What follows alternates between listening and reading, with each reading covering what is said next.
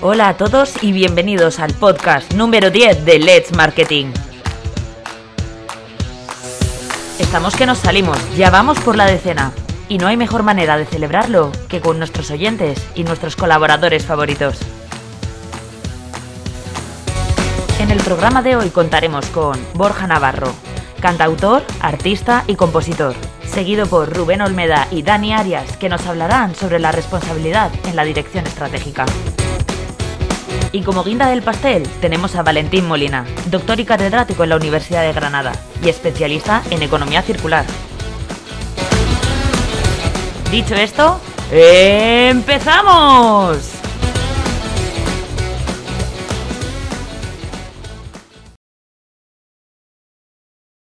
Bienvenidos a un capítulo más de Let's Marketing.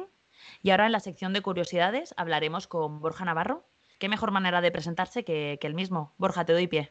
Hola, ¿qué tal? Pues sí, evidentemente, como bien dices, eh, me llamo Borja, llevo pues mucho tiempo dedicándome a la música, eh, actualmente, bueno, llevo cuatro años estando en Madrid y bueno, muy contento, quitando todo lo que está pasando, pero contento de poder, de poder seguir haciendo música de diferente manera ahora mismo, pero, pero bueno, hasta que todo pase, pues de momento no me puedo quejar. Vale, Borja, para poner un poco en contexto a nuestros oyentes, me gustaría que hablases un poco de, tu trayectoria de trabajo. Desde cómo empezaste hasta qué punto te encuentras ahora, porque eres artista, eres compositor, compones también para otros tipos de artista, compones tu propia música. Sí, yo empecé en 2010 con un grupo de música que se llamaba Nada que decir en Valencia.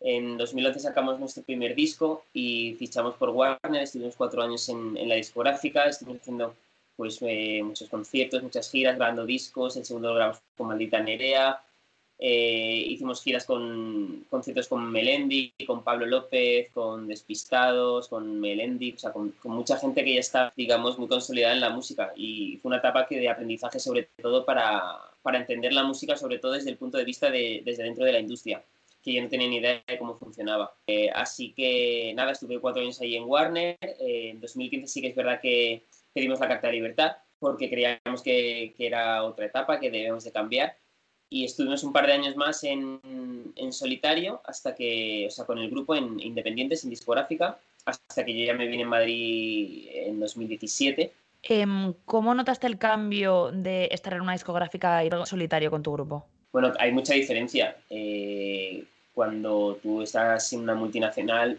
para empezar no tienes un jefe de producto, ¿no? Que te va más o menos organizando un calendario de, de las previsiones de cuándo salen los singles, de cuándo grabas los discos, incluso eh, qué canciones entran en el disco y qué canciones se quedan fuera. Eh, cuando tú estás una multi, al final eh, dependes un poco de tu, jefe, de tu jefe de producto y de todo el equipo que, que trabaja para ti.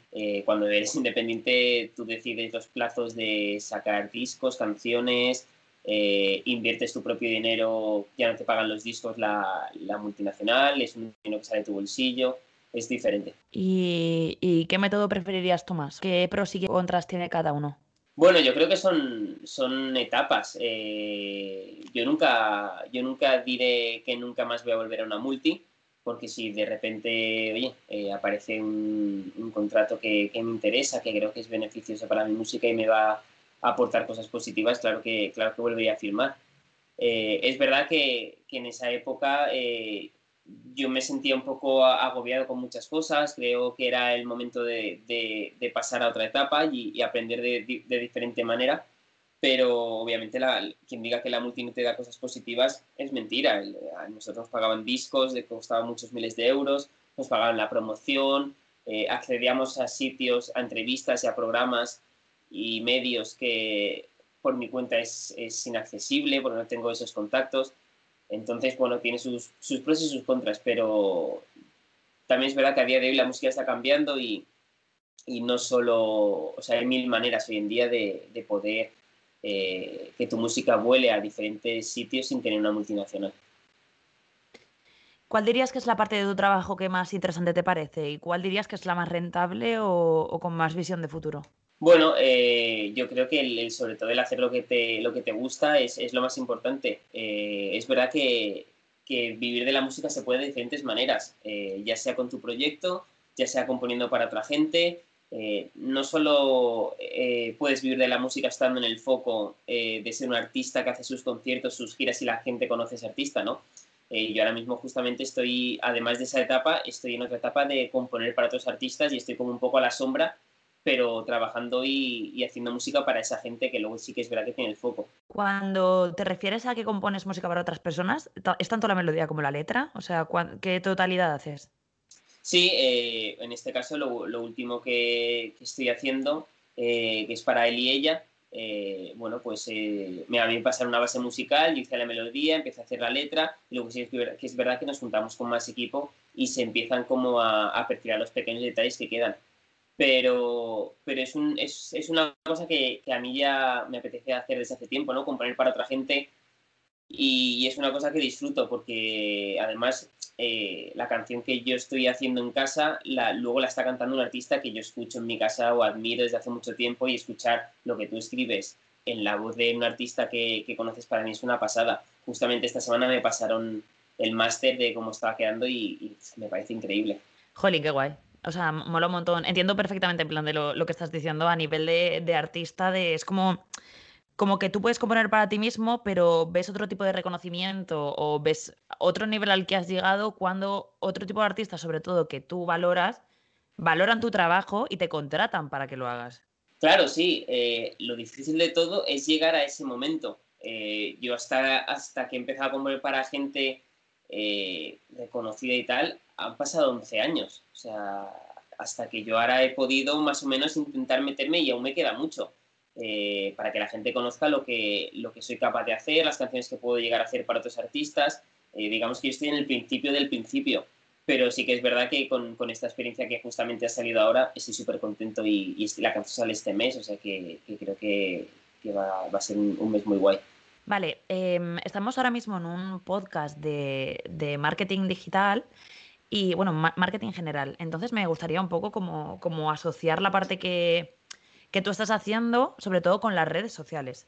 En primer lugar, ¿cuál es la red social que dirías que en la que estás más presente y que es más potente para ti? Bueno, la red social que más utilizo evidentemente es Instagram. Eh, es la que diría que es la que más y casi la única.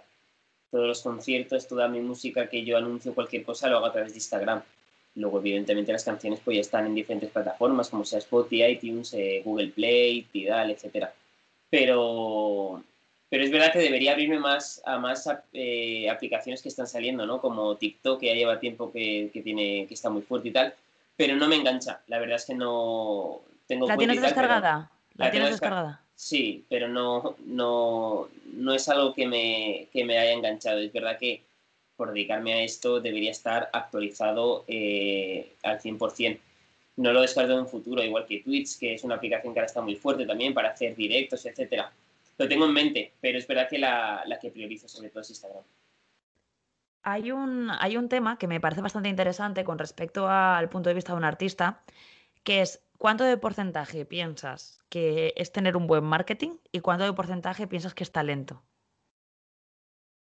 para triunfar. Eh, eh, bueno, eh, hay, hay, una frase que, que, describe muy bien, que leí el otro día, que es cuánta gente sin contactos con talento y cuánto talento sin contactos, ¿no? Obviamente hoy en día es, ambas son importantes. Diría que, al 50%, no te diría que es mucho más importante el tema de marketing, porque luego al final tú puedes tener mucha visibilidad, pero si luego eh, tú estás defendiendo lo que haces en un directo, lo que sea, y no está al nivel del marketing que estás teniendo, obviamente eso al final va a costa abajo. Eh, la, la, duración es muy corta. Entonces, eh, las dos cosas son importantes. O sea, tú no puedes descuidar el talento o hacer las cosas bien o tener un buen directo y hacer buenas canciones con la visibilidad que puedas tener con un buen marketing. Ambas hoy en día son importantes. No priorizaría una más que otra. Eh, ¿De qué manera piensas que, mm, te acercas más a tu público o que te promocionas de mejor manera con respecto a Instagram? Es decir, puede ser por directos, puede ser por un tipo de cercanía que tengas con ellos, algún tipo. ¿Cómo lo gestionas? ¿Cómo gestionas tu Instagram? Eh, bueno, intento que sobre todo que cada, cada día publicar algo. Es verdad que últimamente estaba bastante vago, es verdad que los, los algoritmos de Instagram están cambiando, cada día es una cosa, a veces llegas a menos eh, visibilidad de la gente que te sigue, no, no le salen en, las primeras pantallas cuando actualizan. Eh, pero es verdad que cada vez estoy dándole más importancia a eso. Estoy hablando con amigos que, están eh, metidos en el mundo del Big Data, del marketing, que me están contando un poco cómo están cambiando, qué hay que hacer, eh, cómo llamar ese engagement de la gente, ¿no? De pues, que te comenten, que den like. Entonces, al final, es un ciclo que cuanto tú más trabajas eso, se supone que debes de salir en, los primeros planos cuando la gente utiliza Instagram. Pero es verdad que, me ha pasado épocas que de repente he visto que, mis publicaciones no llegaban a tanta gente como llegaba igual hace unos meses. Entonces eh, hay que estar también actualizado en ese sentido, ¿no? Porque, porque es importante. Hoy en día en las redes sociales, para mí, en este caso Instagram, es la manera donde yo comunico los conciertos, donde comunico las canciones que estoy haciendo para otra gente, donde comunico si voy a estar tocando en, en algún concierto, etcétera. Entonces no, no puedo descuidar eso. Vale, entonces, eh, por ejemplo, ha, habido algo que me ha parecido bastante, bastante curioso y que me llama bastante la atención y que me gustaría informarme sobre ello. Tus amigos cuando te han, te han hablado de Big Data o, de la manera en la que tienes que gestionar Instagram para, para caer en gracia al algoritmo, ¿de, qué manera es, aparte de comentando y dando like? Infórmanos. Sí, no, sobre todo el, tema de cuando tú subes, una publicación eh, y la gente te da like, no influye, por suerte o por desgracia, pero esto hoy en día es así, eh, no es lo mismo que te dé like y que te comente una persona que tiene 200.000 seguidores a una persona que tiene 1.000 seguidores. Si esa persona que tiene 200.000 seguidores te está dando like y te está comentando la foto, Instagram, el algoritmo te está diciendo o le está saltando una alerta que está diciendo, oye, este chico, cuidado, que le está siguiendo gente e influencia, eh, que tiene influencia, que tiene seguidores, que tiene comentarios, entonces todo eso influye también influye mucho, mucho eh, a la hora de cómo meter la publicidad en Instagram eh, a través de Facebook. No es lo mismo que tú a Facebook le digas, meto directamente 100 euros eh, para toda la semana, a que a Facebook le estés dando cada día un poquito de dinero hasta llegar a esos 100 euros para que tú vayas viendo Facebook cómo lo está, cómo lo está repartiendo y fragmentando. Hay un tema que me parece bastante curioso, que, bueno, yo a diferencia que tú, me, me he creado un usuario de TikTok no, no, no creo mucho contenido, pero me gusta mucho. Además, creo que tiene como que sabe captar muy bien el tipo de contenido conforme más vas viendo, sea por los minutos que inviertes viendo un vídeo, sea por los canales de búsqueda que utilizas, las personas que cotilleas. Entonces, ¿qué te parece el hecho de que al nacer TikTok, que es una comunidad súper joven, ahora mismo hay gente que, eh, que, es más, en los directos de TikTok tú puedes cobrar directamente? Eh, ¿Qué te parece que se pueda viralizar una canción así de rápido? Algo que nunca antes había pasado en otro tipo de redes sociales como pueda ser Instagram o Facebook. TikTok se basa en sonidos y que la gente haga bailes, sketches, etcétera, encima de ese tipo de sonidos. ¿Qué, te parece esta manera de, contenido tan rápido, tan, tan actual, tan mm, al día te hago 25 vídeos y puedo viralizar 45 canciones? Sí, desde luego es, o sea, está, está muy bien y quien diga que, que no es, es, o sea, está, está mintiendo. Yo no sabía, por ejemplo, que TikTok se podía eh, rentabilizar y monetizar a los vídeos, me acabo de enterar ahora, pero es verdad que, por ejemplo, un fallo de Instagram es que esa visibilidad o esa monetización Instagram de momento no la tiene. No sé si algún día lo harán, si la gente ya está pidiendo, es verdad que te da otras cosas como puede ser seguidores y visibilidad. Pero en el caso de TikTok, pues todo lo que sea que tu canción pueda llegar a más gente. Eh, yo he conocido música a través de TikTok que antes no conocía. De hecho, tú te vas a YouTube y pones éxitos de música TikTok y te aparecen todos los éxitos de música que están apareciendo, que van a aparecer en las próximas listas de Spotify. Eh, y lo estás, y lo estás eh, conociendo a través de TikTok. No te la están dando ninguna aplicación antes. Entonces, todo eso es genial. Por eso te digo que al final tendré que, valorar hasta qué punto voy a tener que meterme en TikTok para, que la música que hago al final tenga más repercusión. Algo que me llama muchísimo la atención, también que lo has nombrado antes de Twitch, es que, bueno, em, entrevistamos a, a, un chico que acaba de empezar un canal, nos explicaba un poco cómo monetizar, nos explicaba un poco cómo empezar un canal de cero, etcétera. Y bueno, yo hablé con él, pero realmente nunca me había metido en Twitch. Y a la cuestión de un par de semanas, eh, estaba en casa de un amigo, me metí en su perfil y, es brutal la comunidad que tienen creadas porque yo creo que, la gente solo lo ve como una especie de, chat eh, menos desarrollado de lo que realmente es. O sea, tienen tipos de canales, tipos de conversaciones, o sea, tienes todo tipo de contenidos como una televisión interactiva que, crea, eh, aparte de un contenido brutal al día, eh, es como poder interactuar con la tele. O sea, me, parece brutal. Tú, por ejemplo, ¿qué tipo de contenido crearías en Twitch? A ver, sí que es verdad, yo he estado hablando con amigos y salió hace poco la conversación de no sé hasta qué punto la televisión que conocemos eh, de toda la vida va a desaparecer. No lo sé, porque al fin y al cabo siempre, pues, siempre están las noticias y tal, y hay mucha gente, sobre todo no gente tan joven, que, siempre tiende a encender la tele y tal. Pero es verdad que la gente joven eh, y tienes contenido en Twitch, que te enteras de todo, eh, que la gente está pendiente. el caso más reciente que conozco es el tema de las campanadas con Ibai hubo mucha más visibilidad en las campanadas que dio Ibai a través de Twitch que el Televisión Española, que Antena 3, que Telecinco, etc.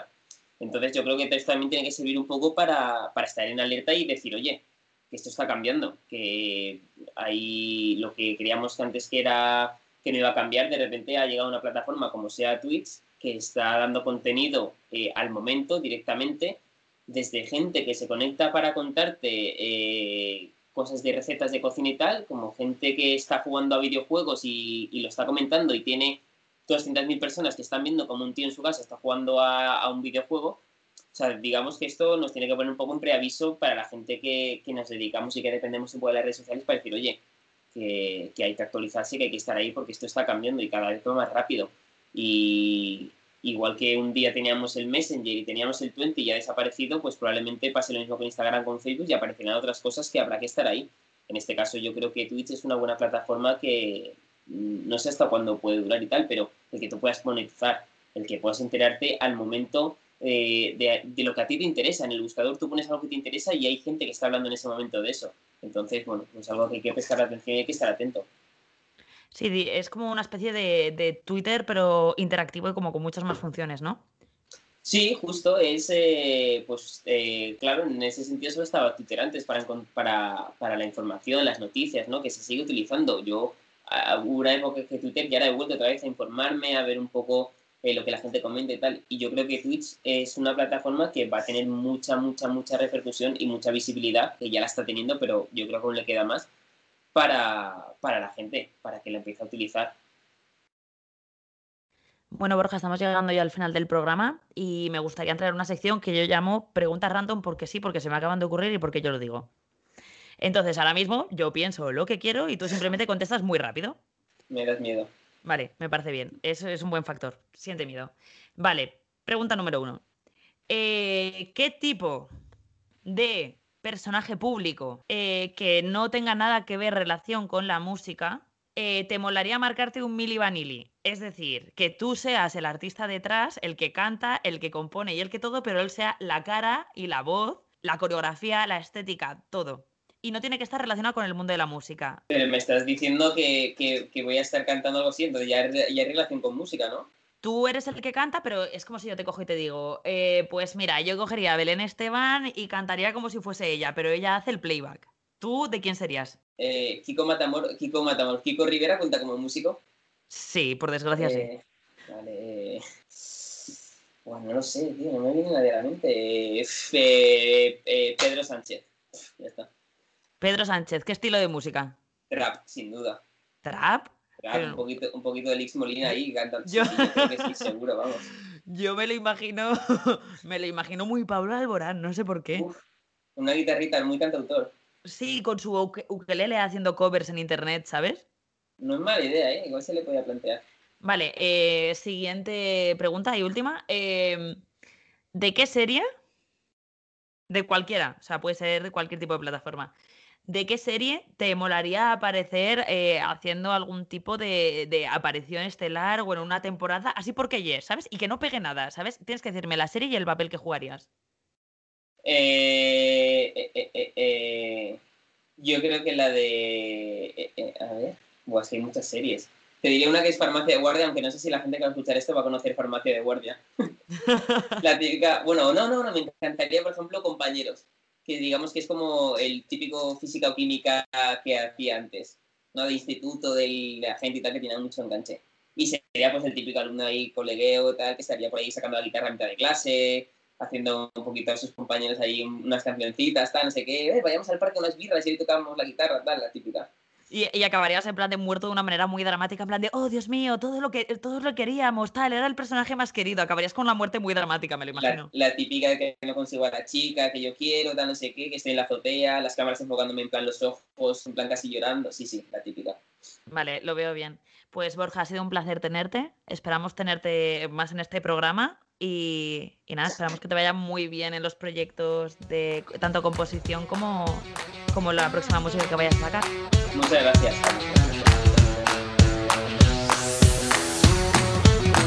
¿Qué os ha parecido la entrevista con Borja Navarro? Interesante como poco, ¿no?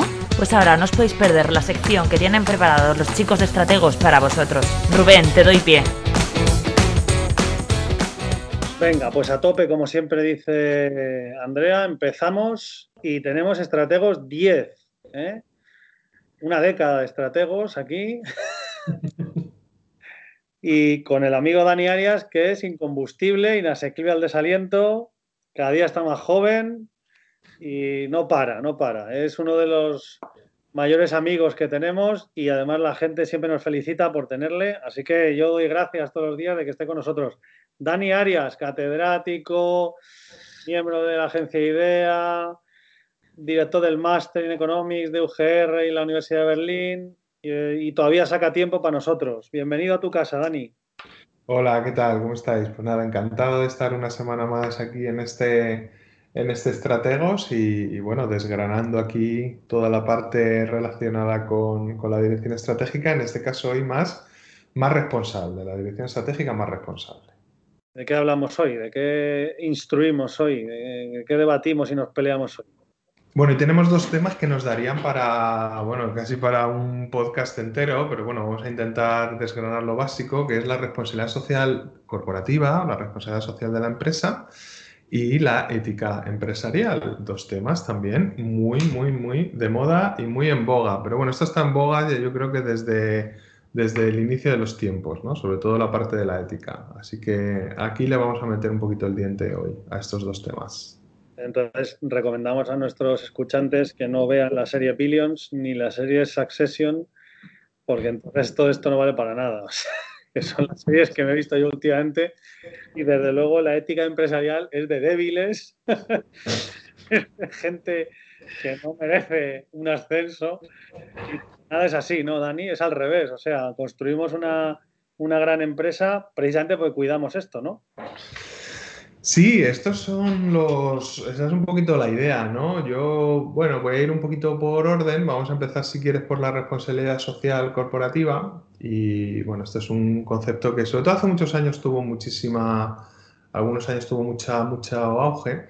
Pero bueno, se define porque es una actitud, ¿no? Es, bueno, pues que la empresa eh, tiene una actitud ante las distintas demandas sociales, por diferentes grupos de interés o por las por la, por la sociedad, pues, pues, eh, porque está realizando una serie de actividades, porque la actividad empresarial también tiene unos costes sociales, costes sociales que veremos después, pero va desde pues, la contaminación, el ruido, etcétera.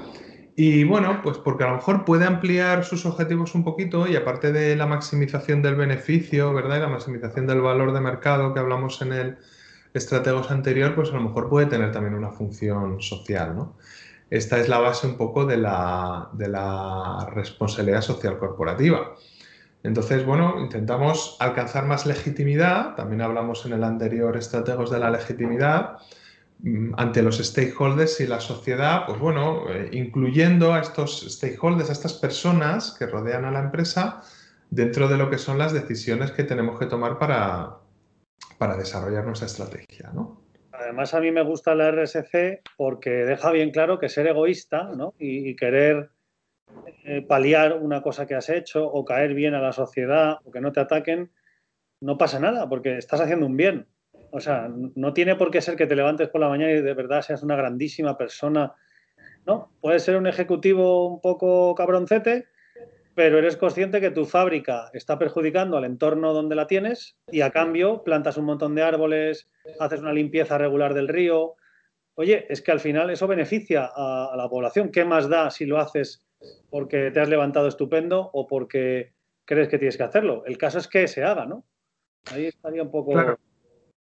tienes razón. Lo pasa, vamos a ver la cara y la cruz de la RSC. Yo creo que los fenómenos hay que verlos siempre desde, desde dos puntos de vista, ¿no? Vamos a empezar por la cara y vamos a empezar por la cara de la moneda, me refiero. y vamos a empezar entonces viendo cuál es el, qué cosas puede hacer la empresa para ser socialmente responsable. Vamos a distinguir, por ejemplo, tres áreas. ¿no? Por un lado podría estar el, área económico funcional. Bueno, pues oye, una manera de generar RSC es crear empleo, por ejemplo. ¿no?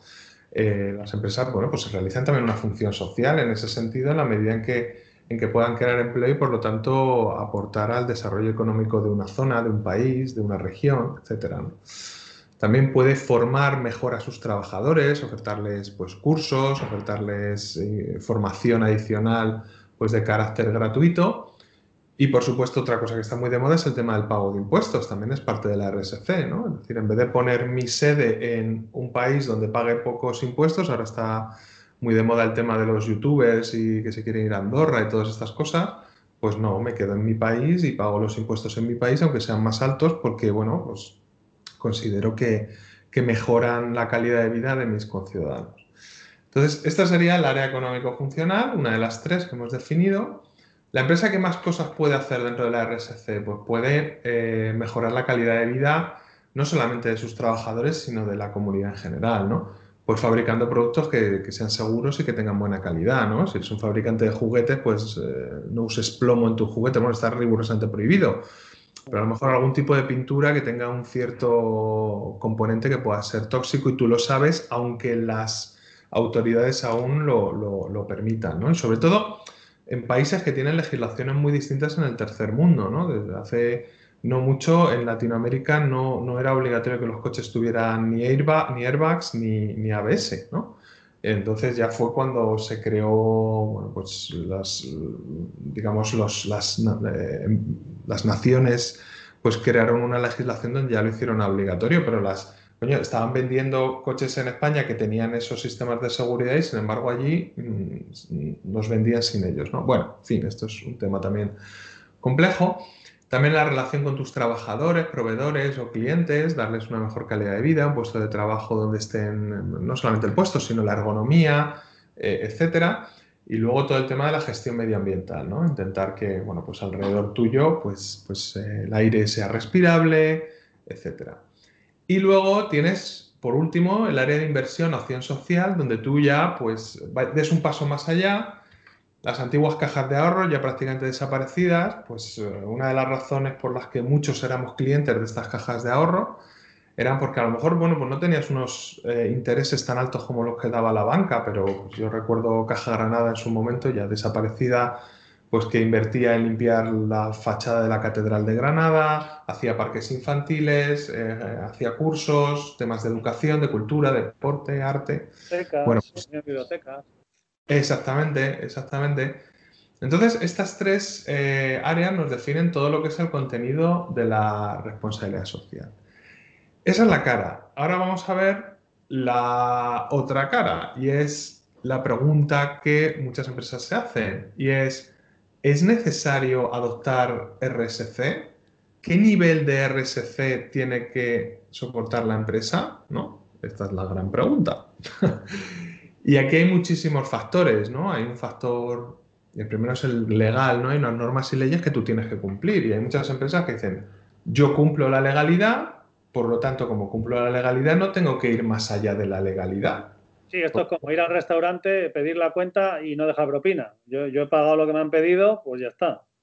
Exactamente, es decir, eh, yo tengo que cumplir con esta legislación con respecto a los contratos, que es así, y no voy a hacer el contrato más mm, flexible o menos flexible, o mejorarlo o no mejorarlo. O te pago directamente con respecto a convenio. ¿Cuánto es el convenio de tu...? Pues tanto, pues eso es lo que te voy a pagar. Y punto. Bueno, pues es, una, es una posición que muchas empresas defienden, que, que no es ni buena ni mala, yo eso no lo voy a juzgar, pero es una posición ante la RSC. Por otro lado, Tienes también los factores éticos y morales, es decir, que ya la empresa pues sienta cierta responsabilidad individual, cierto altruismo, cierta solidaridad que les haga ir un poquito más allá de lo que marca la norma, ¿no? Es un pasito más adelante, que tú puedes decidir si lo quieres hacer o no lo quieres hacer. Eh, por otro lado, las empresas también tienen encima de la mesa pensar, el que yo realice RSC va a aumentar mi legitimidad y reputación, porque está, a ver, estos son dos, dos intangibles que son de gran, de gran valor. Entonces, la RSC, en ese sentido, puede ayudar a la empresa a desarrollar su estrategia a través de, o incluso, bueno, pues a tener una mejor imagen a través de esta legitimidad y la reputación. Y por supuesto están los factores políticos, el poder, los grupos de interés, los stakeholders de los cuales hablamos en el anterior estratego, que también pueden empujar a la empresa eh, bueno, pues a, desarrollar una mayor RSC.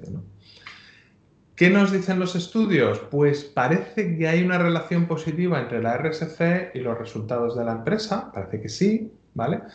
Eh, parece que las actuaciones de RSC son compatibles con el objetivo de crear valor porque parece que el mercado premia a las empresas eh, socialmente responsables, ¿vale?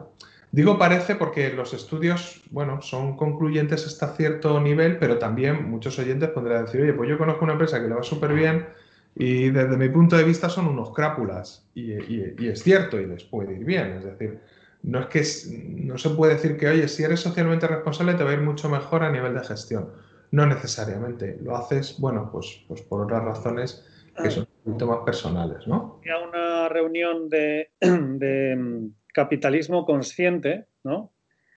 Eh, un, tipo muy interesante que sigo en LinkedIn que se llama eh, Xavier Cusax, y, hablaba de, que hay estudios sobre el IBEX, o sea, perdona, perdona, disculpa, sobre eh, la bolsa de Nueva York, que decían que ciertas empresas que sí que habían apostado en la responsabilidad social y en tener una forma consciente en, su, en su desarrollo, es decir, hacer las cosas, pues como tú decías, con sentido común, cuidar al trabajador, que las inversiones estén hechas para mejorar el entorno, eh, eh, no, actuar en contra de, ninguno de los grupos de interés de los cuales sobrevive tu empresa. O sea, que toda esta forma de actuación, que lo llamamos hoy RSC, que había hecho que crecieran en los últimos 15 años más de un 15% sobre el crecimiento medio. ¿Vale? Eh, ahí habrá de todo. Estará el que ha pegado un petardazo porque ha encontrado una nueva tecnología y le hubiera dado igual ser social o no. Pero hombre, que sí que parecía, en el estudio que, nos presentó, sí que parecía bastante, estará en Google, ¿vale? Sí que parecía bastante eh, directo y eh, la relación entre un montón de empresas que sí que lo habían hecho y el resultado positivo. y lo analizamos con gráficas, sí que parecía real. Eh, no, es, un canto de sirena. ¿eh? Yo, vamos, lo, vimos con empresas con nombre y apellidos. ¿eh? Y ya te digo que las habrá, que no digo que no. Que, oye, si has inventado una nueva pantalla para el teléfono móvil más resistente y tal, pues la tienes, tienes una ventaja competitiva con respecto al mercado y punto, y, facturas más, vale. Pero no todas habían tenido un salto de calidad, ni todas habían tenido una demanda en exceso. Entonces, algo hay, ¿eh? Algo hay, algo hay. Sí, sí, sí. Yo digo que los estudios así lo, corroboran y, lo, establecen. Pero bueno, eh, si nos vamos, por ejemplo, a los hedge funds o los fondos buitres de Wall Street, que además últimamente han sido noticia, como ya sabemos, pues no sé si ahí el nivel de RSC habría que estudiarlo de otra manera, ¿no? Por eso digo que no, que no es concluyente. ¿no? Pero bueno, esto nos lleva al siguiente elemento que vamos a analizar hoy, que es la ética empresarial, ¿no? Es decir, ¿qué es la ética? Bueno, pues la ética son todos aquellos fundamentos morales que hacen que la empresa se relacione con sus stakeholders o con los grupos de interés, bueno, pues basado en esos fundamentos morales que, bueno, que se consideran aceptables por la sociedad, ¿no? A ver, la ética mm, para una empresa, eh, sobre todo a la hora de, pues de establecer la misión, la visión y lo que son los, los pautas principales de comportamiento, pues es saber dónde están tus líneas rojas, es decir, qué es lo correcto, lo incorrecto, lo bueno, lo malo, lo perjudicial y lo beneficioso, en cómo te vas a, a relacionar con los demás, en cómo vas a realizar tus transacciones. Esa es básicamente la idea de la ética empresarial qué líneas rojas te estableces. Y si tus líneas rojas son movibles o no son movibles. ¿no? como Groucho, como Groucho. Estas son mis líneas rojas y si no le gusta las tengo allí. Exactamente, esto en política pues lo estamos viendo todos los días, ¿no? Los programas estos que hacen en Meroteca, ¿no? Y que un político determinado, no voy a mencionar a ninguno, pues hace mucho tiempo dijo que no iba a pactar con no sé quién y de repente pues sí pacta, ¿no? Y este tipo de, de cuestiones que hacen que tus líneas rojas pues sean muy flexibles, mucho, mucho, mucho. Vale. ¿Por qué, ¿Por qué, es importante la ética empresarial en la actualidad? ¿Por qué es tan actual? Pues bueno, lo que estamos viviendo en la, en la actualidad pues es una degradación moral de la vida pública constante, ¿no? Es decir, una crispación, porque estamos viendo, pues, eh, no solamente en empresas, sino, sino también en estamentos de carácter gubernamental, pues que no están cumpliendo las normas, eh, que no son constantes en esas líneas rojas, que, que son flexibles. Estamos viendo también escándalos a nivel empresarial en muchas ocasiones, estamos viendo contaminación del medio ambiente, productos que no son todos los seguros que esperábamos, ¿no? Hay muchas marcas de automóviles que cada cierto tiempo pues se descubre que, que bueno, pues que aquel automóvil tenía un defecto que ha provocado un accidente. Es cada vez menor. Es cierto que las empresas de automóviles han puesto mucho las pilas, pero hubo una época que, pues, recuerdo algún, el Ford Pinto, me parece se llamaba, hace ya, pues va, algunas décadas, que cuando te chocaban por detrás, pues explotaba el, el depósito de la gasolina, pues estaba situado en un lugar que no era el adecuado. Y claro, hasta que no murieron no sé cuántos, pues no, no se llevó a cabo la investigación correspondiente y la indemnización. También, pues casos sobre todo en el tercer mundo ya donde entra pues, la explotación de la mano de obra infantil, eh, etcétera. ¿no? Todo esto es, es la base de la, de la ética empresarial. De nuevo, al igual que con la RSC, pues las empresas pueden optar por dos extremos. La ética mínima, es decir, business is business, los negocios son los negocios y ya está, ¿no? Es esta frase que escuchamos también mucho en las series de televisión de no es nada personal, ¿no? te he pegado una leche, te he dejado en el suelo, te he arruinado, pero no es nada personal. No es nada personal. Es... Sí, sí, tengo, tengo conocidos, bueno, y tengo amigos, tengo amigos también que tienen esa teoría, ¿eh? lo confieso. Y son excelentes personas. Pero dicen que la ética la dejamos en casa y que como es personal, que la ética es muy personal, pues que tú te conduces en tu vida. Claro, luego realmente tú, tú, ejerces un puesto en una empresa, pues eres tú. Con lo tanto, yo no estoy muy de acuerdo en eso, ¿no? Si eres a las 9 de la mañana así, pues lo tienes que ser a las 12 de la noche. No puedes ser un tío que ayude a los niños de África a las 7 de la tarde y a las 12 de la mañana les tengas cosiendo trajes. Eh, no, no, no sé, o sea, no, no, yo no estoy de acuerdo en eso, pero, pero está, está totalmente de actualidad. La, la dualidad de yo soy ético en los negocios o yo soy ético en todo o solo en mi vida privada. Efectivamente, eso business is business, no sé yo, ¿eh? Yo no estoy muy de acuerdo. Sí, es la ética a tiempo parcial, ¿no? que también ejercen algunos también, ¿no? A ver, y luego el, en el otro extremo pues sería una, bueno, pues que la ética sea importante en tu vida y en tu modo de relacionarte y hacer negocios, ¿no? ¿Qué ventajas puede tener la ética importante? Es decir, la ética alto nivel, que tú, pues, digamos, seas consciente y la lleves a cabo.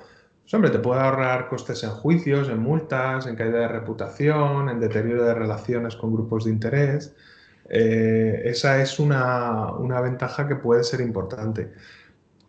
También la ética tiene un componente también muy, muy, muy a nivel de la persona. Es decir, mm, hay personas, no lo sé, yo hablo por mí simplemente, pero a mí me costaría mucho trabajo eh, actuar constantemente sin ética. Me refiero, siempre tienes como un, algo dentro ¿no? que te dice, oye, mira, y entonces pues uno duerme un poco peor, ese tipo de cosas. Pero bueno, entiendo que puede haber personas que puedan dormir perfectamente después de haber hecho una faena bastante gorda, ¿no? Esa es un poco la cuestión, ¿no? Aquí al ladito de nosotros, como estamos pegaditos al Teatro Real, sabes que está el conservatorio y tiene escrito en la fachada nula ética sin estética, ¿no? Eh, no, no, hay ética sin estética. Y, y, es bastante cierto. Con lo cual, eh, también hay que parecerlo, ¿no? O sea, y, es esa dualidad de qué haces también y qué, y qué, comunicas y qué trasladas, ¿no? Claro, exactamente. Por eso La empresa mm, tiene que hacer valer esa ética o codificarla de algún modo para que todo el mundo dentro de la empresa se comporte dentro de esa ética. Es decir, es muy difícil ser un directivo ético y trabajar con gente que no lo sea o al revés. Por lo tanto, se suelen hacer estas guías de actuación dentro de las empresas donde se establecen cuáles son los comportamientos prohibidos legales o contractuales, los valores que tú quieres promover, qué hacer ante un problema límite o ante un conflicto, cómo comportarse ante un conflicto en un momento dado. Y luego, pues por supuesto, posibles sanciones ante incumplimientos, ¿no? Sanciones directivas y sanciones también judiciales cuando una persona ya, pues, bueno, pues ha, pasado estas líneas rojas de manera muy, muy exagerada, ¿no? Pero hay un proceso de comunicación también de, de estos valores éticos que deben permear toda la empresa, si existe esa ética y si no existe, pues que también la permeen. Pero bueno, luego no te quejes de si tu compañero de trabajo ha actuado contigo con bastante poca ética cuando estás trabajando en una empresa donde la ética eh, no existe, ¿no? O no eh, que es que ese es, el problema, ¿no? Que al final también una cosa lleva a la otra, ¿no? Si nadie lo para, si nadie lo para, eh, pues puede que, esto al final sea un, un, mundo peor y tú no querías eso porque realmente solo querías hacer lo tuyo, pero el de al lado lo ha visto y ha seguido tu ejemplo, ¿no? Y al final estamos siempre en un, mundo peor, ¿no? Claro, yo esto, yo, por ejemplo, que soy ciclista, estoy muy cabreado con, el tema de la basura en, el campo y la basura en las cunetas, ¿no? Y esto pues ya sabes cómo funciona, ¿no? De repente hay un campo donde está todo perfectamente limpio, está todo perfecto hasta que llega un día un tío y tira una lata. Claro está la lata ahí, pues el otro dice, ah, pues como hay una lata, lo mismo puede haber dos, tres. Al final se convierte en un estercolero, ¿no? Con la ética ocurre igual. Cuando tú dejas que una persona se comporte de una manera no ética en un momento dado, ya le estás dando excusas al resto para copiar ese comportamiento. Y a partir de ahí, pues bueno, crece la corrupción, etcétera, etcétera, etcétera. Entonces, yo creo que es bastante importante hacer mucho, lo que está ahora muy de moda, el compliance, ¿no? Es decir, que se cumpla realmente la norma precisamente para evitar que se produzcan boquetes de ética en las organizaciones. Algún apunte, dicho antes el conservatorio, no, es la Escuela Superior de Música Reina Sofía, que es un centro que está aquí al lado nuestro, que es el que tiene eso en la, fachada, ¿no?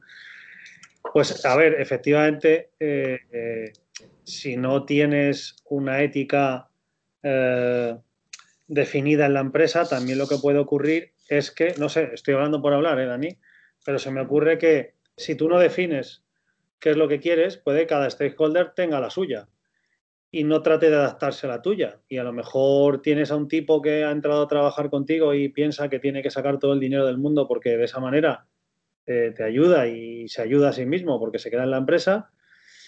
Y eso le lleva a ser muy agresivo, a lo mejor con los clientes, y resulta que tu ética no es ser tan agresivo con los clientes y viceversa. Puede que seas muy laxo con los clientes porque consideras que hay que ayudar a ese sector que en un momento dado no sé qué, o consideras que no se puede permitir nada porque entonces tus trabajadores cobran tarde y está... Entonces creo que ahí también hay que tener eh, como bien definido por parte de la empresa por dónde te mueves. Oye, y que cada uno decida. Esto es como lo de... Eh, no sé si se puede decir esto, ¿no? Pido perdón a todas las asociaciones eh, que haya, pero si te gustan rubias o morenas, o rubios o morenos, o calvos, no lo sé, ¿vale? Lo que sea al final tienes que dejarlo claro, ¿no? Porque puede que, mucha gente ya diga, pues, pues entonces a mí déjame en paz, ¿no?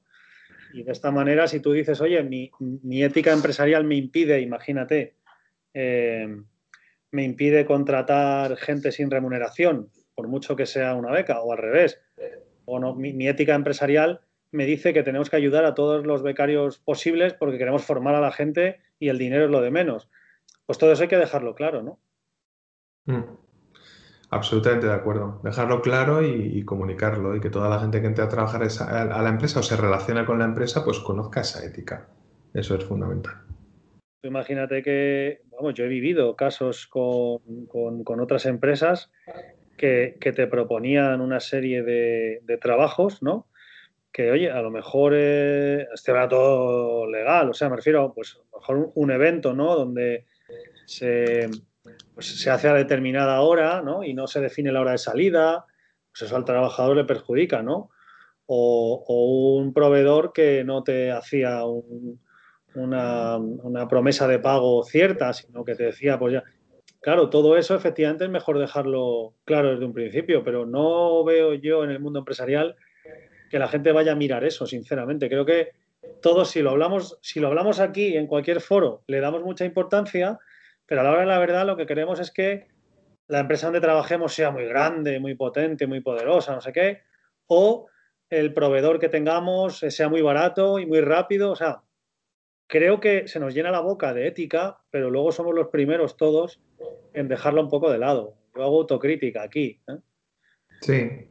No, lo que pasa es que, em, a ver, yo le llamo también el problema de la segunda derivada, ¿no? La ética genera confianza y la confianza genera mayor facilidad en la relación y por extensión genera mayor facilidad para el crecimiento económico, ¿no? ¿Por qué le llamo el problema de la segunda derivada? Yo conozco personas, bueno, como todo el mundo, que sé que me están hablando y a lo mejor a veces con su cara más sonriente y lo que me están contando es una mentira, es decir, me quieren vender una moto. Entonces, yo lo que hago es que mi posición o mi estrategia ante esas personas es hacer que me lo creo, o sea, que ellos crean que me estoy creyendo lo que me están diciendo y yo a su vez le cuento otra milonga. Entonces, vas a la segunda derivada. Al final, él me ha contado algo que cree que yo me he creído y yo le he contado algo que creo que él se ha creído, pero al final ninguno de los dos vamos a llegar a ningún punto. Y al final me di cuenta de, sí que esto realmente es una pérdida de tiempo, es una pérdida de energía que no lleva a ningún lado, y yo le llamo el problema de la segunda derivada. Entonces, con el tiempo, cuando uno ya va cumpliendo años y va bueno, pues teniendo más experiencia en la vida, lo que hace es huir del problema de la segunda derivada. Es decir, paso de ti, no me interesa tu película, adiós, y sigues tu camino. En fin, que la ética puede ser muy rentable cuando todos la llevamos a cabo, porque nos facilita la relación, las transacciones, el crecimiento económico, o se puede convertir en un infierno si ninguno somos éticos y ahí me voy a los países con altos niveles de corrupción, como son Cuba, Venezuela, Afganistán, etcétera, etcétera, etcétera. España. eso lo digo yo, eso lo digo yo. Ahí lo Que no tengo medida. Dani, pues eh, no, quiero, no quiero que Andrea me siga mirando con cara de segunda derivada. Y entonces no le voy a contar ningún rollo porque nos hemos pasado el tiempo y lo asumo y lo admito. Somos así. Pero la ética, la ética de este podcast es no, no ponerle puertas al conocimiento. Así que no quería yo cortar. Que ha sido interesantísimo. Nos vemos la semana que viene en el Estrategos 11 ya, ¿no? Fíjate. ¿Cómo, crece, esto? ¿Cómo crece la criatura? ¿Cómo crece la criatura? Y que millones de gracias, cada día más interesante, cada día avanzamos más y conocemos más sobre la dirección de empresas. Y nada, Dani, que un abrazo muy fuerte. Pues otro para, para ti y por supuesto para nuestros oyentes. Y nos vemos muy prontito otra vez. Nos escuchamos, quiero decir. Nada, te damos paso. Hasta luego.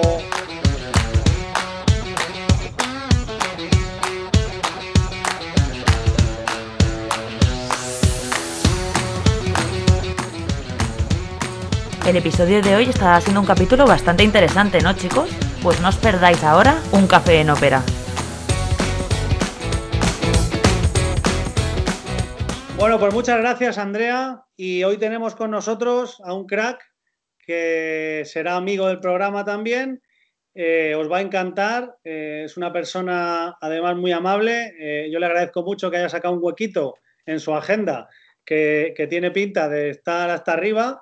Y es Valentín Molina, catedrático en Ciencias Económicas Empresariales, bueno, es doctor en Ciencias Económicas Empresariales, catedrático de Organización de Empresas, y bueno, su línea de investigación para la cátedra, que es la primera en España, ha sido sobre la economía circular. Es una persona que está involucrada en proyectos europeos y ahora veréis que, vamos, en la cabeza tiene cosas muy interesantes que nos va a decir hoy. Valentín, ¿cómo estás?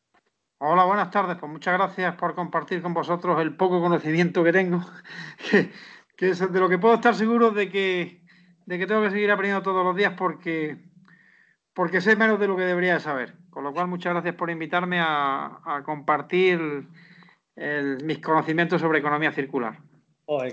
La gente que sabe siempre dice eso. Los que de verdad saben. Es que no saben. Es como, los que, es como en mi clase. las chicas que sacaban un 10, cuando yo les preguntaba qué tal el examen, me decían, bueno, bueno. Y siempre un 10, macho. Y los que sabéis siempre decís, no, yo no sé nada. Joder, Vamos a ver, ¿qué es la economía circular, Valentín? Que la gente lo... ¿Qué, es, ¿Qué es esto? Bueno, lo primero que yo cuando explico lo que es la economía circular, lo primero que hago recordar es un poco el qué es la economía, ¿no? Que como bien sabes es una palabra de origen griego que significa la gestión de la casa, ¿no? Y la economía es una ciencia social que nos ayuda a la asignación eficaz y eficiente de unos recursos escasos y ilimitados para satisfacer las ilimitadas necesidades humanas, ¿no? Entonces, es el concepto de economía. Cuando hace 10.000, 12.000 años establecimos los primeros asentamientos en el Neolítico, en Gobel Tipec y en la zona de, la península Anatolia, pues empezamos a darnos cuenta de que eh, teníamos, generábamos excedentes de producción y teníamos que repartir y asignar esos excedentes de producción. A partir de allá, después ya los griegos, nuestra cultura ancestral griega, ha sido la, que ha generado las palabras y ha sido la que ha, generado la base conceptual de muchas de las cosas que estamos, en las que hemos evolucionado. Entonces ya sabemos lo que es la economía y la economía, bueno, y entonces, ¿qué, hemos hecho con la economía? En ese área de conocimiento que es la economía, pues la economía, ¿a qué nos, ¿para qué nos ha servido? Nos ha servido para evolucionar, ¿no? Para lo que se llama también la formación bruta de capital. Es decir, hemos generado un modelo de producción y consumo cuyo eh, intensivo en el uso de, de input y materias primas y energía limitada, que ha conllevado pues, que nuestra especie pues, tenga eh, los niveles de bienestar que tenemos ahora. Pero, claro, no todo es gratis, ¿no? Y menos de costes de naturaleza y de recursos energéticos y medioambientales y minerales, ¿no? Entonces, claro, cuando nuestra economía lineal ha llegado a un punto, hace unos 20, hace más años, ¿no? Pero los años 60, 70, sobre todo el año 72, un año muy curioso. El año 72 es un año muy curioso de, lo que ha sido el, el cambio de paradigma de que estábamos haciendo las cosas un poquito regular. Es decir, hemos utilizado un montón de recursos, pero eso ha generado una, lo que en economía se llama externalidades negativas. Es decir, que hemos crecido, tenemos carreteras, tenemos edificios, tenemos coches, tenemos móviles, pero eso a costa de aquí, a costa de generar unas externalidades negativas como son de tipo de toxicidad ambiental, de tipo de emisión de gases de efecto invernadero, de tipo de pérdida de biodiversidad de una manera brutal y absoluta, y de tipo de, eh, descohesión social. Hemos generado también grandes colectivos de pobreza y de no eh, estar en niveles de salubridad ni de ni siquiera de, bienestar económico neto, como también se, utiliza como un indicador, pues que, deberían de estar. ¿no? Recordemos que en nuestro planeta estamos 7.600 millones de habitantes más o menos. Y espera un momento que está. Eso, es, lo bueno de el perro y no pasa nada. bueno, pues ya está, ya está. Ya me llevo poco con el perro. es decir, que en mi casa somos bastante y faltaba el perro, con lo cual ya tenemos, ya, tenemos más. Pero bueno, en definitiva, esas externalidades negativas han hecho pues que nos, nos planteáramos que teníamos que cambiar de modelo económico, ¿no? Y ese cambio de paradigma de modelo económico empezamos hablando de la economía verde, se habló también muy poquito de la economía azul, que a mí yo creo que va a ser la del futuro. El de Gunther Pauli es el referente. Y, es, y estamos hablando ahora de economía circular. ¿Y qué es la economía circular? Yo cuando a mis doctorandos y a, mi, y a mis alumnos de, los másteres les, digo que hagan la comparativa, qué se diferencia la economía lineal y la economía circular, pues hay cinco o seis diferencias muy significativas. Pero yo lo voy a resumir porque tampoco estamos dando una clase de economía para deciros que la economía circular es un, es un, es, un modelo de producción restaurativo y regenerativo por concepto, intención, diseño e implementación, y cuya fuente energética principal son las energías renovables. Es decir, es un modelo de producción y prestación de servicios cuyo objetivo es reducir, mitigar o eliminar las externalidades negativas del modelo de la economía lineal tanto en el orden de emisión de gases de efecto invernadero, eliminación de toxicidad ambiental, sobre todo reducida por los plásticos ¿eh? y minerales pesados, etc.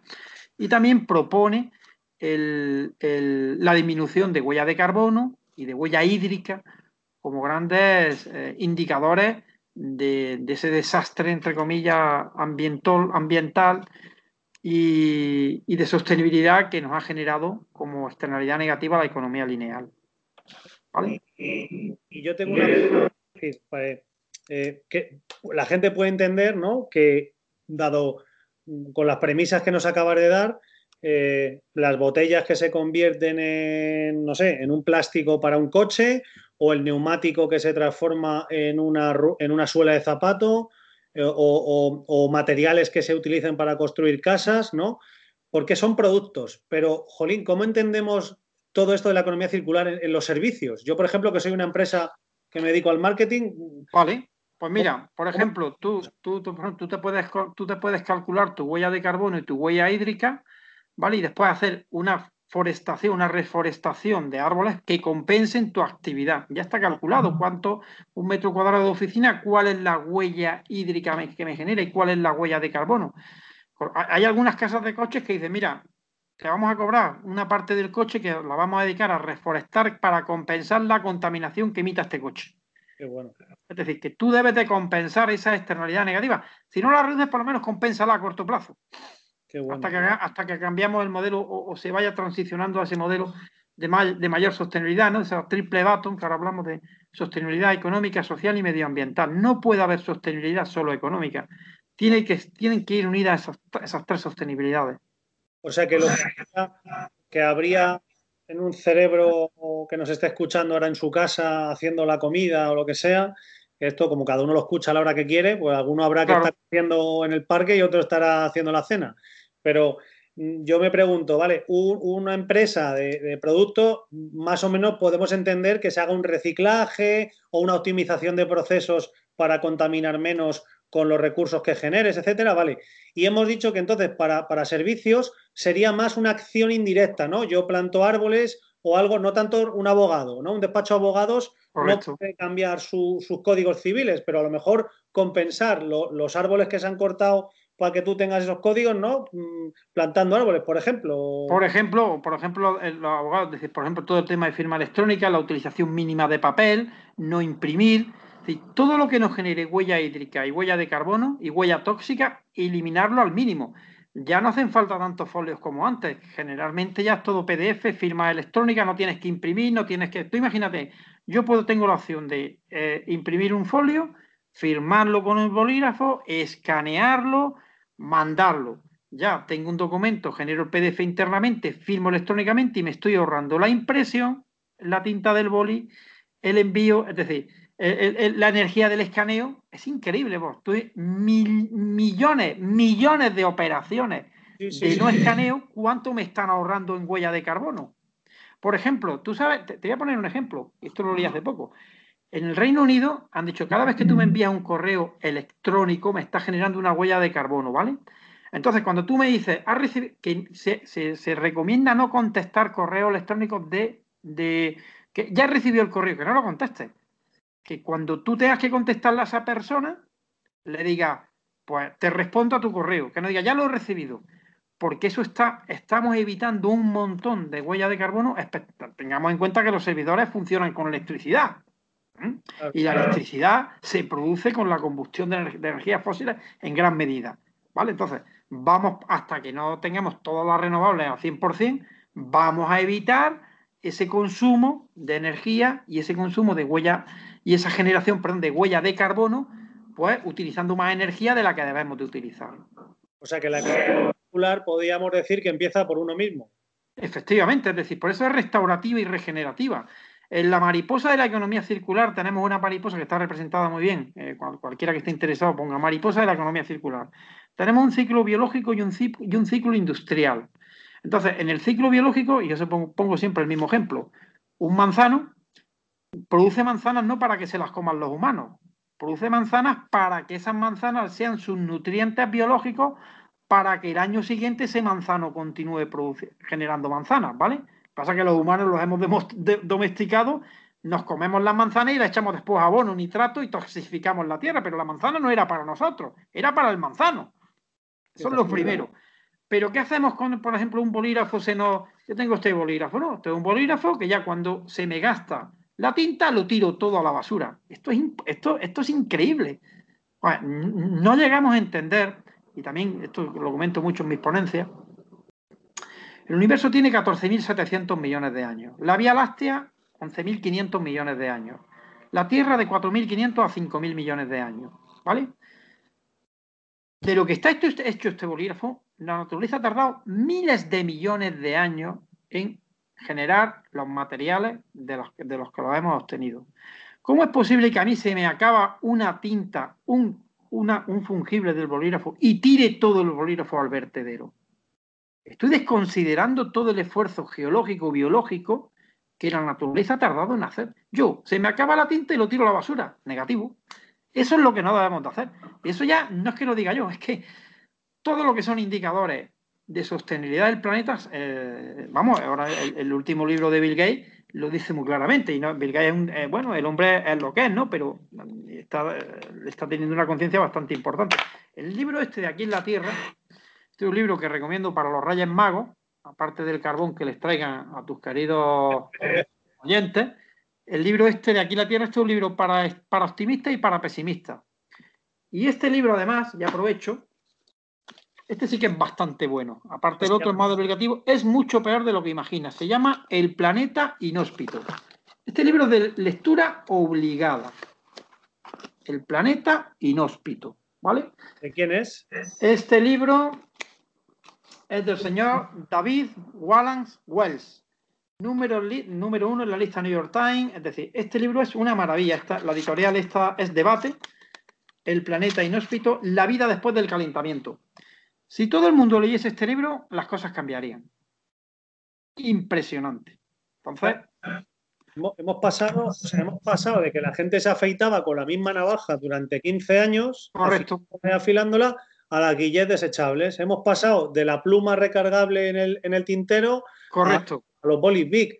Y, y, entonces mi pregunta, y la digo con mucho respeto porque porque no está la cosa para bromas y yo que soy un tío bastante bromista, con esto poquitas y las justas, ¿no? Además tengo un cabreo bastante gordo con nuestros dirigentes, sean del color que sean, pero, pero con el tema de la pandemia poca broma, pero digo, siendo serios, ¿nos ayudará la pandemia? Ya sé que no ayuda porque es una putada, hablando claro, en el tema de, salud, y de desgracia que está sufriendo la gente, pero ¿nos puede ayudar esta reflexión interna a, concienciarnos más en este sentido, la pandemia, eh, a que seamos más cuidadosos con el planeta o crees que no va a servir para nada? Que pues somos y tiene que venir por otra vía. Yo te cuento desde los desde las atalayas en las que yo estoy, ¿no? Que veo comportamientos cercanos, comportamientos lejanos, comportamientos más lejanos, ¿no? Yo creo que desgraciadamente nuestra especie, nuestra especie no, está reaccionando de la manera que debe de reaccionar. Y lo digo con, a mí me sigue sorprendiendo que, la mayoría de la gente no recicla.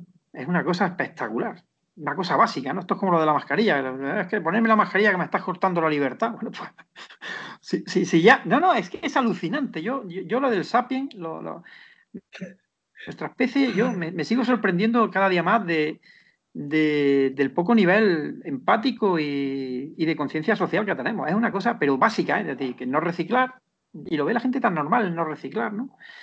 Y lo, y lo ve la gente tan normal el, el, yo cuando voy andando por el campo, que es una de las cosas que me encanta, y lo veo lleno de botellas de plástico y lo veo, digo, es alucinante el, desprecio que tenemos hacia la naturaleza, ¿no? O que tienen, ¿no? Yo intento tener el máximo, y por eso planto árboles, todos los que puedo y más. Por lo menos compenso mis emisiones de CO2, que bueno, ahora no viajo en avión, pero cuando he viajado tengo que seguir plantando mucho más para compensarlas, ¿no? Por lo menos las compenso, ¿no? O intento compensarlas, ¿no? Pero yo creo que desgraciadamente no estamos relacionando. Te voy a decir más, las emisiones han aumentado en el año 2020, a pesar del parón económico. ¿Ah, es, una cosa alucinante. Y ya no te hablo de la toxicidad ambiental. La toxicidad ambiental, el libro El Libérate de los Tóxicos, de Nicolás Olea, es un libro que recomiendo mucho, un catedrático aquí de medicina de, en, endocrinología. Eh, es espectacular. Eh, tenemos un problema de toxicidad. Cada semana nos tomamos el equivalente a una tarjeta de crédito en plástico que nos está destrozando la tiroides. Los, medicamentos que más se venden en el mundo son los, para el tema de tiroides. Estamos tragando plástico. Los bebés orinan plástico. Tenemos ahí grandes islas de plástico en el océano. y, yo no, veo, y yo no veo además en, mi mundo cercano, en el que yo me relaciono y tal, ¿no? Ningún tipo de, de actitud de cambiar las cosas, ¿no? Es una cosa, yo sálvese quien pueda, como, como si salvando, como si yo no, no siendo proactivo medioambientalmente, eh, bueno, pues que, no va conmigo, ¿no? Es como si yo, yo siempre comento, digo, esto es como lo de la radiación de Chernóbil y las de la de Fukushima, ¿no? Vamos a ver, la, Chernobyl llegó a España, la radiación, de que, que, el medio ambiente es, más inteligente que nosotros porque no tiene fronteras, ¿no? Es decir, que no hay ninguna. Oye, tú, como eres una nube radiactiva, no atravieses este país, que si no te, no te, no te dejo entrar, ¿no? Nosotros ponemos fronteras físicas terrestres, pero ni, ni las mareas tienen fronteras, ni los vientos tienen fronteras, ni la radiación tiene fronteras, ni el campo magnético tiene fronteras. Entonces nosotros tenemos 200 y pico países, 200 y pico banderitas para dividirnos entre nosotros, pero eh, el medio ambiente, eh, nuestro planeta está, es un sistema muy cerrado, muy equilibrado, entre comillas, para que la vida se, se diese, que es un milagro que estemos aquí. Y sin embargo nosotros ni siquiera sabemos, ni siquiera sabemos y no entendemos que ese sistema cerrado requiere de que todos pensemos en ese sistema cerrado y seamos acordes con el sistema cerrado. Por eso yo, yo desgraciadamente soy bastante pesimista con mi especie, bastante pesimista, pero eso no significa que no haga cosas, sino hago, intento hacer más para intentar revertir, por lo menos en mi, en mi, mundo, lo que estoy viendo. ¿no? Ámbito. yo es que Claro, oyéndote es que es demoledor, no tiene... No, tiene... no, no el, libro, el libro este es demoledor. El, planeta inhóspito, y no lo digo yo, lo dicen científicos de primer, de primer nivel, pues yo soy un divulgador. Eh, mi área de conocimiento es la economía de la empresa, la organización de empresas, perdón. Pero el libro este del planeta inhóspito, esto, esto es impresionante. Datos, datos, ciencia, ciencia. Y yo digo, y la película Interestelar, que yo me imagino que tú la habrás visto, sí. Eh, yo creo que mejor película que esa para definir cómo es posible que estemos destrozando nuestra casa sin, tener un plan B y seguimos. Es una cosa impresionante. Pero bueno. Claro, que a lo mejor también teníamos que, preguntarnos qué estudian nuestros hijos en el colegio, ¿no? Eh, porque hay veces que dices, Jolín, ¿por qué no, no se centran en cosas como la educación vial, la gestión de los recursos? O sea, que aprendan a ahorrar o, a usar su dinero. Eh, y la cuestión de la sostenibilidad también es importante. O por qué las empresas no reciben, ya no te digo ayudas, sino una política directa de una pregunta, que, igual que Hacienda te pide el 347 o, o lo que sea, ¿por qué no te pide qué has hecho este año para, combatir tu huella, no? muy, muy, buena. Oye, pues me ha gustado esa reflexión. Mira, tengo también esto, otro pequeño librito. Esto es el protocolo la Tierra Agredida. Año 2000. Este, este, pequeño libro de divulgación se imprimió en el año 2002. Desgraciadamente, desgraciadamente, aquí está el protocolo de Kioto, ¿de acuerdo? Sí. Aquí está el protocolo de Kioto. La pregunta, ¿hemos cumplido el protocolo de Kioto? No, porque han ido pagando para cumplirlo. ¿Cuántas cumplen? Los países han pagado para poder incumplirlo, ¿no? Eso es otro cuento, ¿no? El tema de derechos de, CO2. Pero fíjate lo que te digo. El protocolo de Kioto, ¿no? Está aquí, es una maravilla de texto, muy bonito, tal, ¿no? Y digo, ¿cómo es posible que hayamos 26 cumbres contra el cambio climático y en vez de acercarnos al 5 del aprobado, cada vez estamos más cerca del 0? 26 es como 26 recuperaciones y en vez de mejorar el estudiante, cada vez va peor. Entonces, ¿qué hacemos con ese estudiante? ¿Qué hacemos con Sapiens? ¿Qué hacemos con nosotros mismos? Dímelo, tú que eres más. Pero si, lo, digo, creo que está en el código penal reflejado. Está ¿Sí, yo? Ah, entonces no, lo digas, no lo digas, vayamos a que los dos vayamos al trullo, ¿no? es, más, es más probable ir al trullo por un delito medioambiental que por otro tipo de, delitos. Es una, bueno, ni tampoco, porque la gente quema bosque y no le pasa y les pasa bastante poco. Es una cosa también curiosa. un tío corta una rama que le está entrando en su, en su habitación, en su salón en Madrid y te pueden caer una muy gorda. O sea, sí, es curioso. Curioso esas tonterías que. ¿Sabes por qué pasa eso también mucho? Porque normalmente el que hace esa norma no ha pisado el campo en su vida. No entiende prácticamente nada. En mi pueblo, por ejemplo, odian a los forestales porque, claro, el forestal viene de la urbe a, hablarles de cosas que no tienen idea. Allí, por ejemplo, el, de brozar se hace toda la vida con las ovejas. Si, tú no permites ciertas cosas, luego hay incendios. Entonces, cuando alguien le dice, no cortes esas zarzas, a mí me dijeron, eso está protegido, no toques esas zarzas. Bueno, pues al no tocar yo mis zarzas, se inundó la acequia, inundé la casa de uno de los vecinos, porque bajaba por ahí el, arroyo. Entonces, ese tipo de cosas, joder, es que a veces somos, eh, pues eso, que no tenemos solución, o no hacemos nada, o lo dictamina un tío con dos libros que no ha hecho nada en su vida, no ha pisado el campo, ¿no? Y, ahí, a ver, yo me leo mucho a Yuval Noah Hariri, que le conocerás. Ya, ya eh, veo que tienes ahí los tres libros, los tienes ahí atrás. Están ahí, los veo, los, veo, los veo ahí. Veo Sapiens, lecciones del siglo XXI y Homo Deus. Y luego verá la botella de whisky, que es la eh, Eso es para asimilarlo mejor. pero para mí es fundamental entender lo que somos, porque es que efectivamente hay veces que dices, pero bueno, ¿cómo llegamos a esto? Bueno, pues si entiendes de dónde venimos, en muchas ocasiones comprendes por qué te duelen las cervicales o por qué hacemos lo que hacemos, ¿no? A ver, yo también creo que si vas por el campo y ves una lata de Coca-Cola, eh, dices, será guarro el tío, si lo pillo, lo, lo, vamos, lo reviento.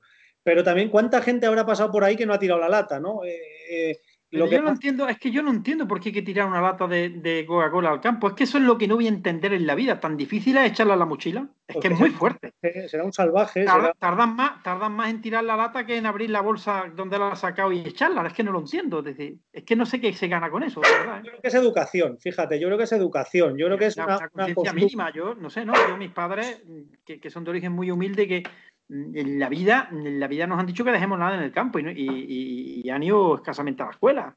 Es muy fuerte, ¿eh? es, un tema de conciencia mínima, mínima de respeto a la naturaleza, mínima de respeto a la naturaleza. Pero bueno, eh, ¿qué vamos a hacer? Si desgraciadamente tirar una lata, tirar una botella es, es, una, es una reacción que yo no sé qué significa, que, es que no, no logro entender cómo una persona puede tirar una botella de plástico. No logro entender de verdad, en un paraje natural. No lo voy a entender nunca, de verdad, por mi educación. Es una cosa de, sentido común básico.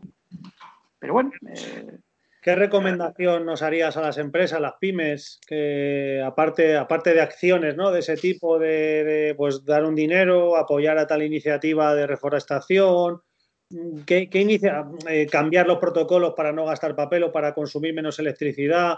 ¿Tienes alguna cosa así que haya surgido últimamente así? Hay una, hay una especial, hay una especial de la muy interesante que tiene, además la suelo utilizar en mis ponencias, de 32 ideas para ah, mitigar el cambio climático ¿no? y ser más sostenibles, ¿no? Y en ese especial de la muy interesante, pues vienen recogidas, es que podemos hacer muchas acciones, de verdad, la suma de cada uno de nosotros hace mucho, hace mucho. Es pensar cómo puedo dañar menos mi medio ambiente, cómo puedo dañar menos mi naturaleza, cómo puedo ser realmente, eh, yo que además he estado en Perú y como te comenté, he estado también haciendo algún ofrecimiento a la Pachamama, ese respeto que tiene hacia es que estamos aquí gracias a que la naturaleza quiere que estemos aquí. Sí, está claro. Si es, que, de verdad, si es que yo, eh, insisto, yo soy del área de economía, eh, de organización de empresas y economía de la empresa, pero ¿cómo es mm, que, que no soy ningún especialista ambiental ni pero de verdad mm, mm, me cuesta entender todavía el que no, eh, no entendamos que cada acción tiene una... La naturaleza es un equilibrio muy delicado. Entonces, si tú contaminas el agua, si tú contaminas la tierra, te va a revertir a ti, porque bebemos del agua y de la tierra que estamos contaminando. Es impresionante. Es impresionante cómo tenemos los ríos contaminados. Es impresionante cuando, de verdad, no entendemos que tú, el alimento que te estás tomando, va a tener la toxicidad que tú le estás metiendo. No entendemos que el agua que tú te estás tomando, si la estás contaminando, te la vas a, te la vas a tomar. si no entendemos eso, por muchos licenciados, por muchos doctorados, pero es que no, dice. Entonces, ¿qué, hacemos? ¿Estudiar de memoria y ya está? ¿Qué, listo soy? Me, me estudio un tema de memoria y ya soy un tío inteligente. No, mire usted, yo creo que, desgraciadamente, ya te digo que la variable, yo suelo utilizar también en mis, en PowerPoint una, una, una de, la, de, la, Agencia Europea del Medio Ambiente, son 10 indicadores, ¿no? Y entonces yo digo, en, broma, digo, claro, yo, la, gente de otros, los extraterrestres que vienen a visitarnos, ponen su ordenador y dicen, a ver cómo están estos, ¿no? Y te puedo asegurar que esos 10 indicadores, y esos son de hace 7 años, son terribles. Acidificación, toxicidad, incendios, deforestación, Digo, por eso no bajan. Dirán, pues estos son unos zumbados que están aquí. Están cargándose el, único planeta que les puede permitir vivir. Es impresionante. Más lo hacen a posta y con conocimiento de causa que van mal. Y siguen. Bueno, pues sigamos, pues ya está. Yo no me cabreo, digo, bueno, pues ya está, pues si, si así nos va mm, como, el tema de la zoonosis. Claro, ¿por qué se producen las pandemias? Cada vez que ocupamos espacios naturales, los patógenos buscan entes biológicos. ¿Qué queremos si estamos acorralando los espacios naturales? ¿Qué queremos que nos pase? ¿Cuántos virus nos rodean? Que me lo dijiste un día, Valentín. Pues te lo dije, mira, te lo dije porque lo leí en un artículo científico que me encantó de divulgación y además hacía una comparativa entre los 400.000 millones de galaxias que puede haber en el mundo y los 400.000 millones de virus, y que solo 200 de esos 400.000 tenemos la virología determinada que nos pueden eliminar 200. No, recordémonos también, y estudiamos un poquito de biología de dónde venimos, ¿no? Con independencia de la religión que cada uno puede tener y las creencias, somos evoluciones moleculares. Y lo mismo que estamos, vamos a desaparecer. Y no lo digo yo, si es que el tema vuelvo a. Yo que me encanta la divulgación científica, leo muchos libros de divulgación científica y, interiorizo, digo, de verdad, ¿por qué estas cosas? Y ahí te doy la razón. Desde pequeños nos tenían que enseñar de dónde venimos y, cuál es el valor de lo que nos rodea. Es el valor natural, el valor del capital natural, que en economía lo, lo estudiamos muy poco. ¿Qué vale? Hay un programa que vi hace unos documentales hace un par de años. ¿Qué valen los bosques de la tierra? ¿Qué vale la arena de la tierra? ¿Qué vale el mar? Eso tiene un coste económico y está hasta valorado lo que vale un bosque. Pero nunca nos... Y eso además es limitado. ¿eh? ¿Qué vale tener el sol? Claro que tiene... Mm, eh, ¿Qué vale la...? Todo tiene un, precio. Y somos tan necios que confundimos valor y precio. Muchas veces. Entonces, eso también es un problema que tenemos de percepción del coste medioambiental y del coste del capital natural que nos rodea. Y creemos que no vale nada tirar una botella al mar. Sí, usted sí, claro que vale. Usted se está cargando peces, usted está, está toxificando, usted está generando enfermedades. ¿Mm? Claro que cuesta. Yo creo que también eh, está, directamente o, es exponencial el comportamiento que tenemos a la, al desconocimiento de dónde vienen las cosas. Mira, yo cuando, cuando empecé a sembrar el huerto, ahora ya siete años yo creo que empecé con el huerto, eh, pues no tenía ni idea, ¿no? Y, llegó un momento en el que, en el que me compré los polvos, ya no se fabrican, ya no te los dan, ¿vale? Pero había unos polvos de Bayer para la patata para que no salgan los tallos, ¿no? Sí. Entonces, claro, hay veces que hay, un, hay, una, hay una dualidad en tu cerebro, ¿no? Eh, porque dices, he trabajado como un burro para sacar estos kilos de patata, en mi caso ese año fueron 300 kilos que me los saqué a mano, entonces dices, he sacado 300 kilos de patata y, dices, me jorobaría mucho que ahora le salgan tallos, ¿no? Entonces, pero luego por otro lado dices, pero yo no me he pegado la paliza para que mis hijos se coman una patata con polvos de Bayer, coño. Me, he dado la paliza para que se coman una patata limpia, sin, sin productos eh, fitosanitarios ni nada, que sea simplemente el agua y el sol, ¿no? Y, ahí fue cuando me di cuenta que merecía mucho más la pena el esfuerzo de dedicarlo a la salud. Y que, oye, si le salen tallos o lo que sea, pues, pues ya está. Y que si el tomate se me pone malo, pues ya está. Que si la araña roja me ataca el tomate, pues, pues ya veré de qué manera me investigo con vinagres y cosas. Pero es verdad que la, tendencia de, la sociedad que tenemos es rápidamente a solucionar las cosas con lo que tenemos a mano, ¿no? Y matar moscas a cañonazos, podríamos decir. Porque, ¿sabes? Esa reflexión que la he tenido yo también a veces, el tema es que nosotros miramos el tiempo biológico de un humano, lo intentamos comparar con el tiempo geológico y biológico de la Tierra, y no tiene absolutamente nada que ver. Nosotros queremos todo inmediatez, y eso, eso la Tierra no lo entiende. Es decir, no, no, yo tengo mis procesos, tengo mis procesos y cuando toque habrá cambio y cuando no toque, pero nosotros queremos todo la inmediatez. Y esa inmediatez hace que hayamos montado lo que hemos montado y por eso ha surgido el concepto de economía circular, porque ya las externalidades negativas son superiores a las bondades del modelo de economía lineal. Simple y llanamente. Si no, no hubiese surgido. Si no hubiésemos generado tantas externalidades negativas, no estaríamos hablando de economía lineal. Qué barbaridad. Bueno, pues ¿Y, alguna luz de esperanza para la gente que nos está escuchando? Sí, hombre, siempre dicen que un pesimista es un optimista bien informado. La esperanza, la esperanza no hay que perderla, ¿no? Yo creo que todo lo contrario, ¿no? yo también creo que el destino está en, parte escrito y que por lo menos la esperanza es que si tu conciencia te consideras que debes de aportar como sapiens más a tu planeta y a tu entorno, pues debes de hacerlo, ¿no? Tampoco esto tiene más, y para sentirse a gusto con lo mismo, ¿no?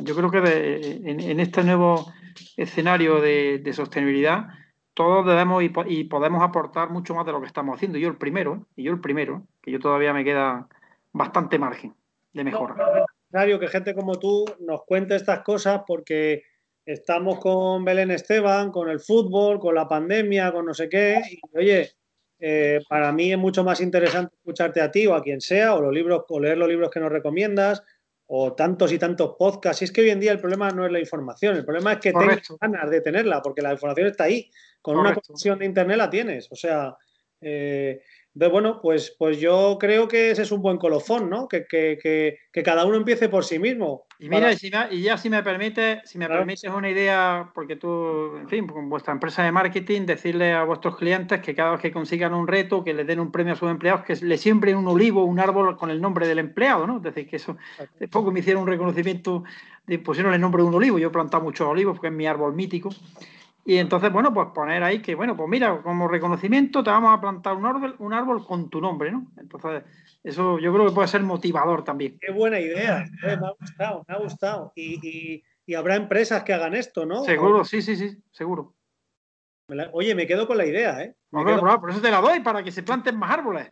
Y el tuyo el primero, tú te autoplantas el primero. yo he plantado, yo ya, ¿sabes el problema que tengo yo? Que he plantado mucho y se me han secado. Oh. Entonces, mi huella está equilibrada. Estoy, sí, pero bueno, pues, pues plantea, plantea eso que se dediquen árboles para cuando se consigan bonos y premios. No, te vamos a plantar un árbol con tu nombre y eso está muy bien. Oye, me parece genial, mucho más que la tontería de te compro una estrella. No, correcto, eso son. No, no. Tenemos un problema medioambiental, vamos a. ¿Qué hacemos? Pues plantar árboles para que para que por lo menos compensen la emisión de CO2 que generamos, ¿no? Exactamente, por lo menos compenso el móvil que tengo. Vamos a compensar correcto, con un par de olivos. Correcto, correcto. Valentín, oye, qué placer ha sido estar contigo. Eh, espero contar en el futuro, en los meses que vienen, algún día para hablar de alguna otra cosilla con, tu conocimiento. Te invito a que nos sigas y, y, que nada, yo estoy seguro que la gente va a disfrutar ya nos pondrán los comentarios y te los pasaremos. Ah, yo, no tengo, yo no tengo redes sociales, ¿eh? ya, ya, me lo, ya me lo dirás tú. yo te los paso, yo te los paso. Tú me los pasas, tú me los eh, pasas. Todos de golpe para no consumir mucho, ¿eh? Correcto. Exacto, que vengan todos en un WhatsApp o en un correo. Y así no, ¿ves? Muy bien, ¿ves? ¿Me lo has captado? Ya, fíjate, ya, ya estás empezando a interiorizar que tienes que disminuir tu huella de carbono.